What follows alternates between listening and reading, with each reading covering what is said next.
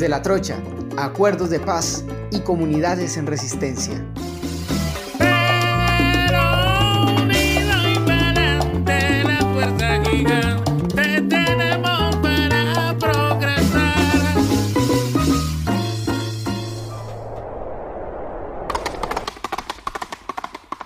Las lideresas y los líderes sociales en Colombia se encuentran diseminados en todo el país. Y hay una razón muy simple para esto. Estos liderazgos surgen de las propias comunidades, de sus necesidades, iniciativas productivas y mecanismos de resistencia, de las estrategias de organización territorial.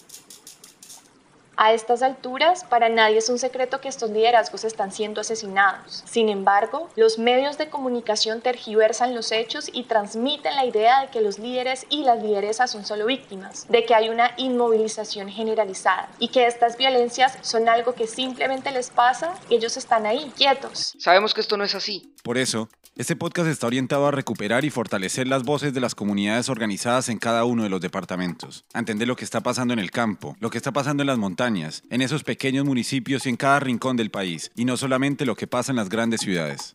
Este es un espacio para amplificar sus voces, las voces de quienes día a día construyen una paz tangible en los territorios, quienes generan condiciones para que las comunidades puedan producir, quienes hacen posible la sustitución gradual y concertada de cultivos. Y quienes consolidan mecanismos de protección colectiva para la vida y para el territorio, entre muchas otras acciones orientadas a la realización efectiva de la paz. Por eso escogimos esta fecha para realizar el lanzamiento de este espacio. Hace cuatro años, el jueves 24 de noviembre del 2016, se reunieron en el Teatro Colón de Bogotá las partes firmantes del acuerdo para dar un cierre definitivo a la negociación. El gobierno nacional y el equipo negociador de la antigua guerrilla las FARC, hoy ciudadanas y ciudadanos reincorporados a la vida civil, dieron final a esta etapa y dieron también inicio a un nuevo proceso, la implementación de los acuerdos. Hoy celebramos este hito histórico. Es claro que no es fácil entender la complejidad del proceso de implementación. ¿Cómo se implementa la paz? ¿Dónde ocurre? ¿Quiénes están involucrados o involucradas? ¿Cuáles son los aspectos que se deben tener en cuenta? ¿Y cuáles son las estrategias de las comunidades? Lo primero que debemos tener en cuenta para abordar estas preguntas es uno de los principios claves que rige el acuerdo, el enfoque territorial. ¿Y qué implica que el acuerdo de paz tenga un enfoque territorial? Que para que la implementación del acuerdo sea exitosa es necesario comprender cada una de las particularidades específicas de cada comunidad y que se dé una buena coordinación entre el Estado, las personas reincorporadas y la ciudadanía que hace parte de un territorio. El acuerdo lo especifica en los siguientes términos.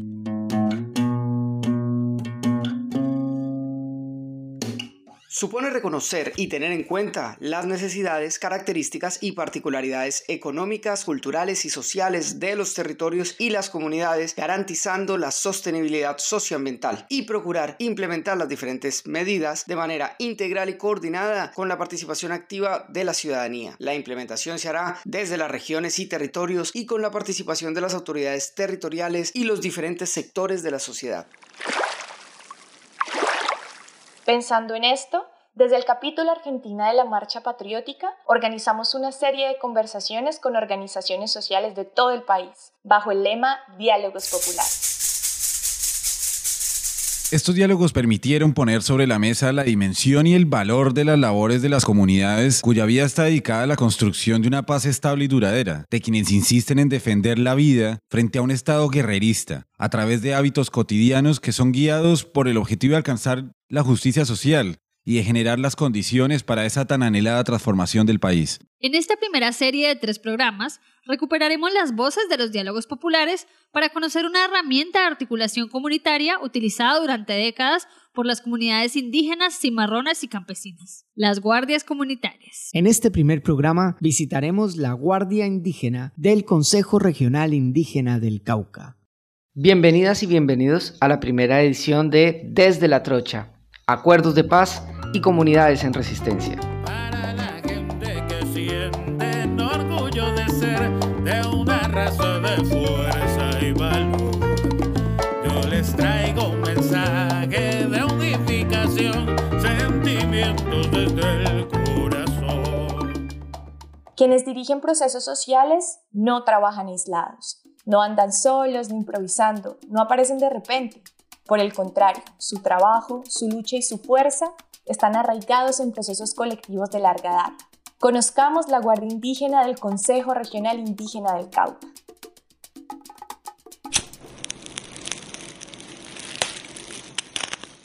Eh, mi nombre es Joe Sauca, actualmente coordinador del programa de defensa de derechos humanos del CRIP, donde trabajamos desde este equipo con, regional con, con la Guardia Indígena que se conecta a lo zonal y a lo local como está estructurado el CRIP.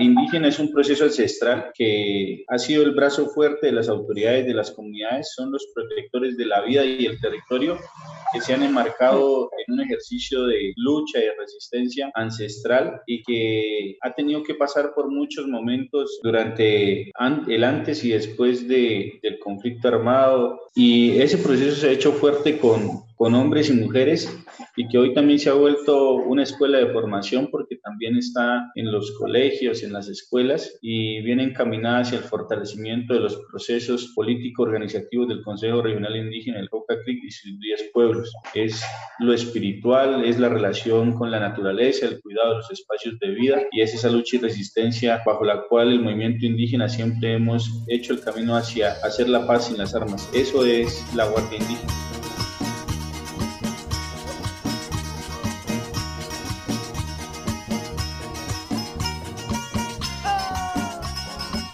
Escuchamos a Joé Nilsson Sauca, coordinador de Derechos Humanos del Consejo Regional Indígena del Cauca. Su trabajo se enmarca en la labor colectiva de lo que él llama los actores de paz.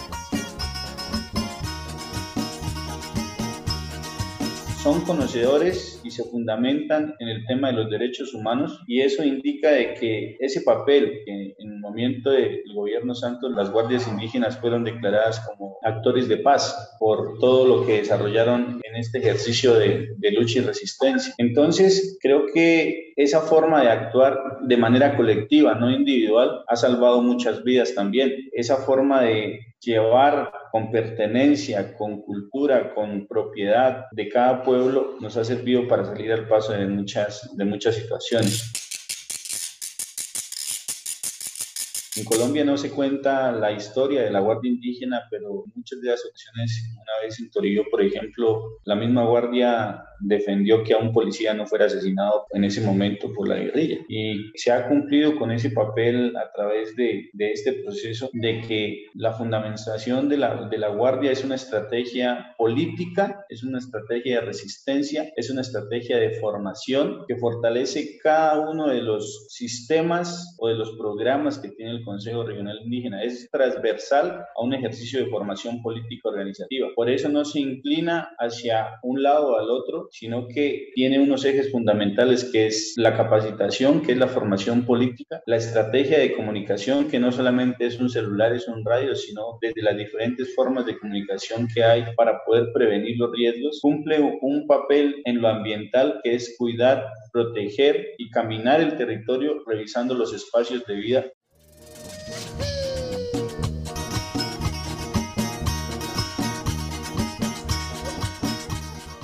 Las guardias indígenas custodian el legado ancestral del espacio que habitan. Bajo su concepción, no es tierra para compra y venta, es territorio espiritual para la comunidad y la vida. Estrategias de autoprotección. La estrategia de autoprotección se basa en una estrategia integral que parte sí del ejercicio de la guardia, pero que tiene que tener la comunicación y algo fundamental que es lo espiritual. Lo espiritual es parte de lo cultural de nuestros pueblos indígenas y esa es una de las mayores estrategias que tenemos, la medicina tradicional, que es una historia que también hay que contar como estrategia de protección de los espíritus, de los sitios sagrados, también hace parte de ese, de ese ejercicio.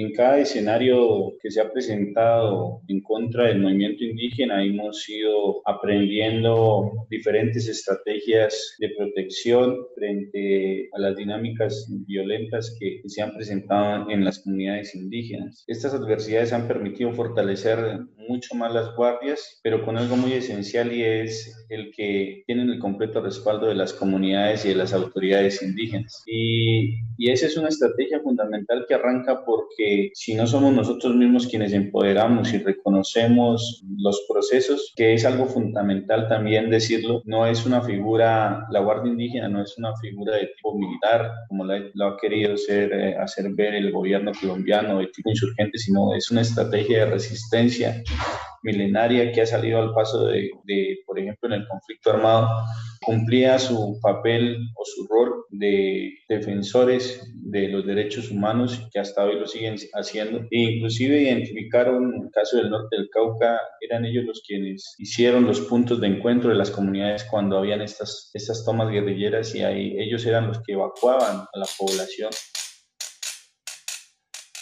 Mientras los enemigos de la paz incumplen los acuerdos y sus ejércitos de fuego intentan pisotear a la población, la Guardia Indígena propone alternativas y avanza con la palabra de fuego, empuñando sus bastones de mando, símbolo de resistencia, ejercicio de soberanía. Este proceso va acompañado de una planificación desarrollada entre las autoridades zonales y la Guardia Indígena, que va adoptando sus estrategias para cuidar a la población y fortalecer el gobierno propio plan de acción y protección.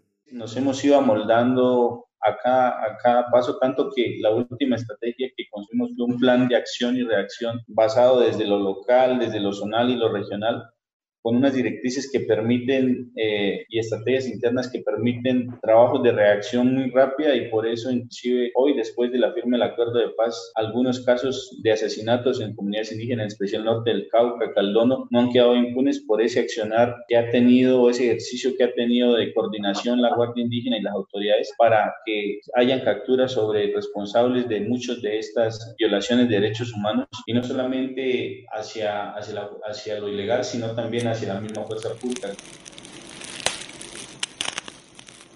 Parte de la experiencia organizativa de la Guardia se ha expresado en las grandes movilizaciones nacionales y la articulación solidaria con muchas otras organizaciones nacionales.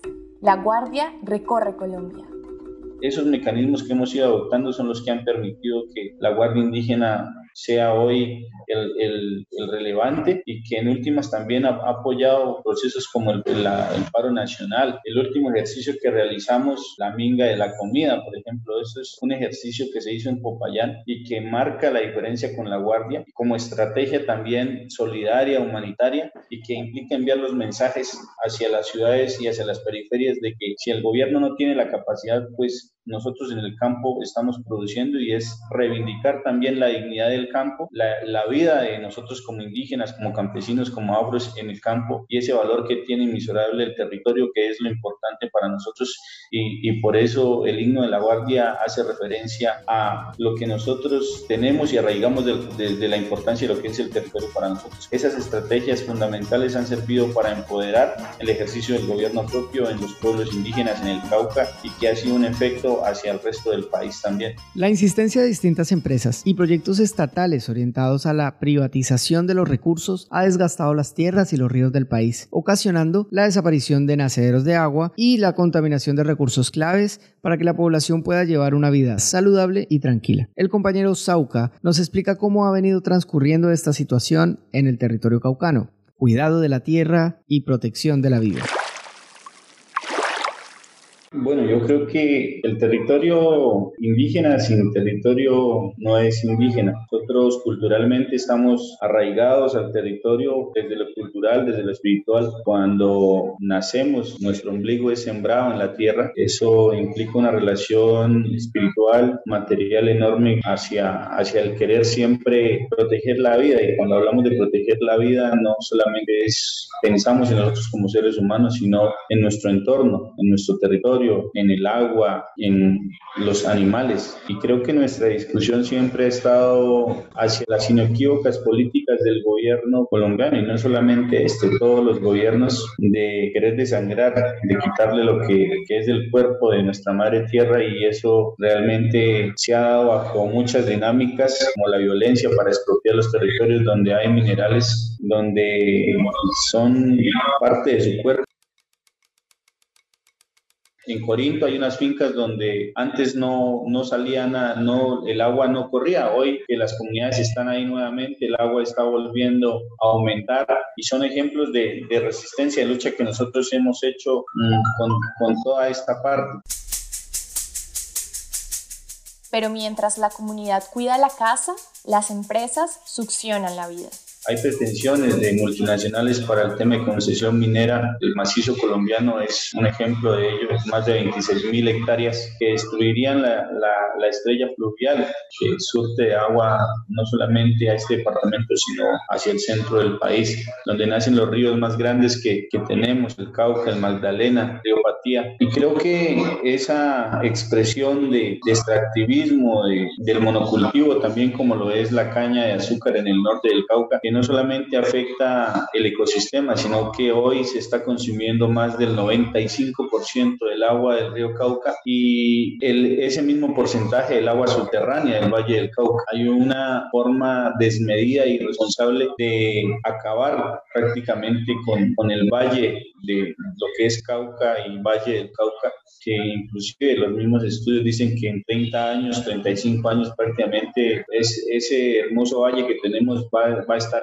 y, y, eso nos, nos preocupa y desde ahí se fundamenta la lucha de, del pueblo NASA por la liberación de la madre tierra.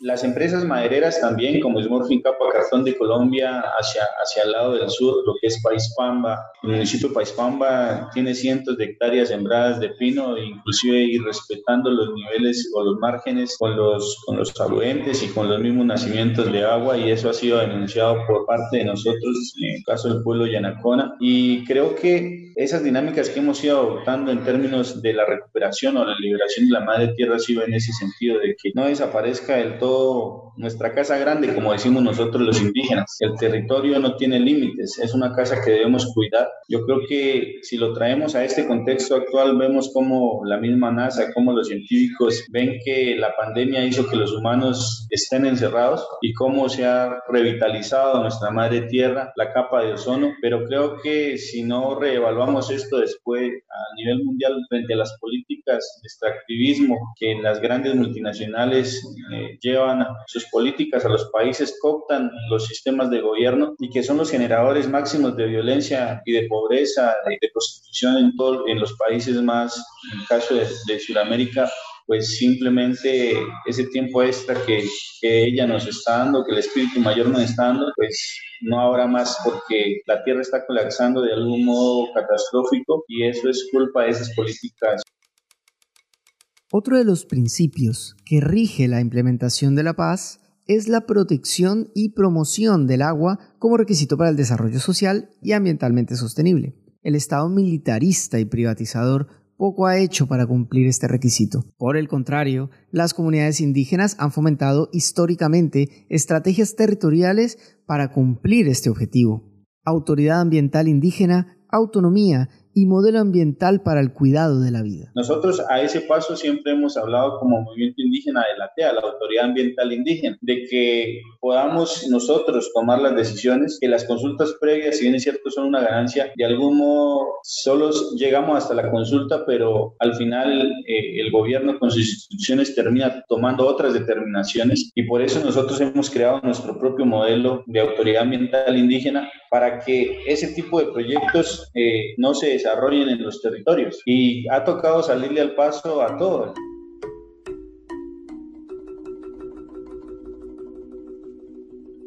Esta protección de la naturaleza y cuidado de todas las formas de vida es posible gracias al trabajo mancomunado entre las guardias indígena, cimarrona y campesina. El acuerdo de paz señala que el enfoque territorial puede materializarse si se presta especial atención a la riqueza pluriétnica. Específicamente, el acuerdo aclara que debe garantizarse la protección de la riqueza pluriétnica y multicultural para que contribuya al conocimiento, a la organización de la vida, a la economía, a la producción y al relacionamiento con la naturaleza. Y son, una vez más, las comunidades las que se han encargado de generar estas alternativas. Veamos cómo. Diálogos interétnicos y unidad entre las guardias. Han habido esfuerzos conjuntos con la Guardia Cimarrona, por ejemplo, de destruir maquinaria de minería ilegal, de quemarla inclusive. Y creo que esos ejercicios han ido conectados a esas estrategias conjuntas de la visión de territorio, a pesar de ya las particularidades culturales que tenemos, pero que no vemos lejano con el campesinado, con el indígena, con el afro, de que hay, hay unas direcciones o unos pensamientos que nos unen, que nos, que nos hacen más fuertes cada día y que, que hay que ir resolviendo mediante la estrategia del diálogo, de colocar puntos de acuerdo, puntos comunes. Y creo que la mejor estrategia que hoy eh, estamos eh, como, como procesos sociales en el Cauca ha sido los diálogos interétnicos. Inclusive hemos realizado encuentros interétnicos de guardias y que ahí han sido acercamientos. Ya venimos en varios encuentros a nivel del Cauca desde el año antepasado y creo que se ha ido construyendo, se ha ido tejiendo y también vamos conociendo la realidad de cada uno y, y creo que esa es la forma de lograr buscar el respeto desde la visión que tenemos cada uno, pero que nos permite juntarnos en unos propósitos comunes frente al territorio.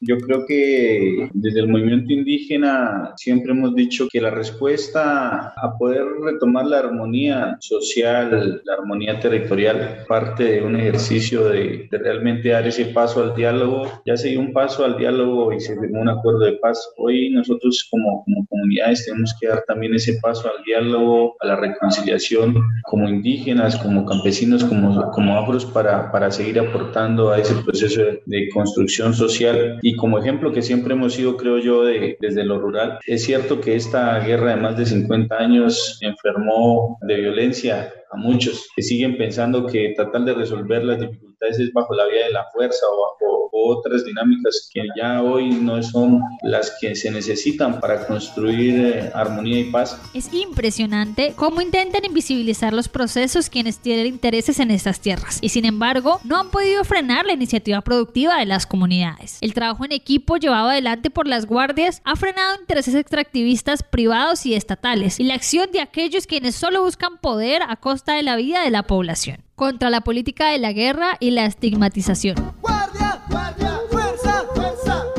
Creo que la mejor forma de salirle al paso a este tipo de, discriminaciones. A uno le duele ver cómo en estos días en Estados Unidos asesinan a un compañero afro y es otra evidencia más de cómo estas dinámicas históricas de violencia han acabado con, con poblaciones enteras y que hoy sigue siendo la forma y el modelo en Colombia de señalar, de estigmatizar e inclusive de utilizar medios que están al servicio del mismo gobierno y que lo digo desde aquí con toda certeza, medios inclinados y que con esos señalamientos siguen, son generadores de violencia también en los territorios. Las comunidades indígenas son uno de los sectores más afectados por la persecución política y judicial. En el departamento del Cauca, el gobierno de Iván Duque ha agravado esta situación con mayor militarización del territorio, activando el 10 de enero del 2020 un comando especial para el Cauca, con un total de 2.500 efectivos. Como era de esperarse, estas acciones de guerra no han redundado en ninguna seguridad para las comunidades indígenas, sino que por el contrario, las masacres, los asesinatos a líderes y lideresas han aumentado.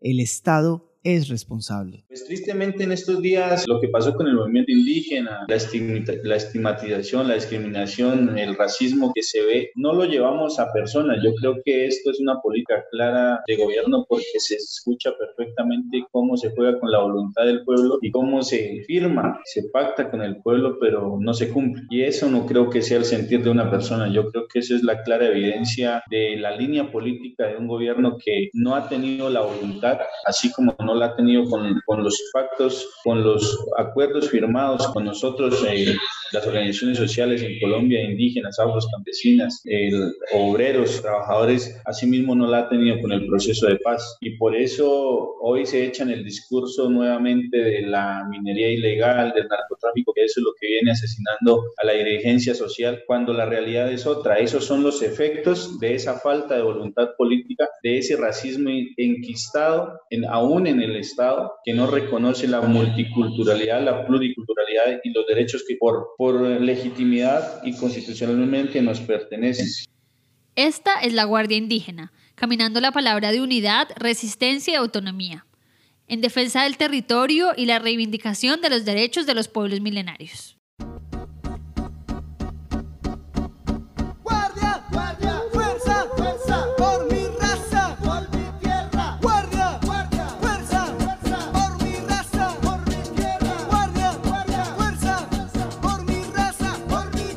Estamos llegando al cierre de nuestro podcast, pero no queremos terminar sin ponderar el trabajo de todas las comunidades de artistas que se han comprometido con acciones de batalla cultural en todos los frentes. Particularmente, queremos agradecer a nuestros compañeros de la agrupación Sebastián y La Fuerza Gigante, que pusieron a disposición sus canciones insurrectas para que pudiéramos elaborar este podcast. También queremos agradecer a Soki ST por el diseño del logo y al equipo de Uncarama por prestarnos su espacio de grabación.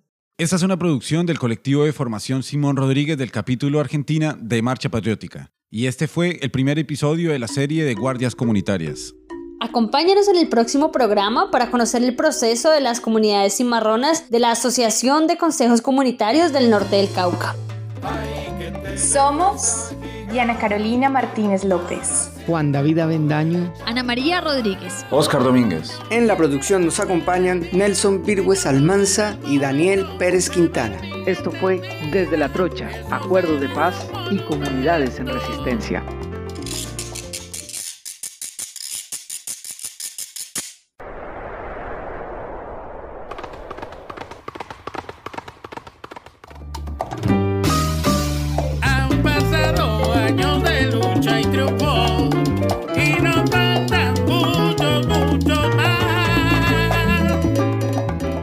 La Trocha, acuerdos de paz y comunidades en resistencia.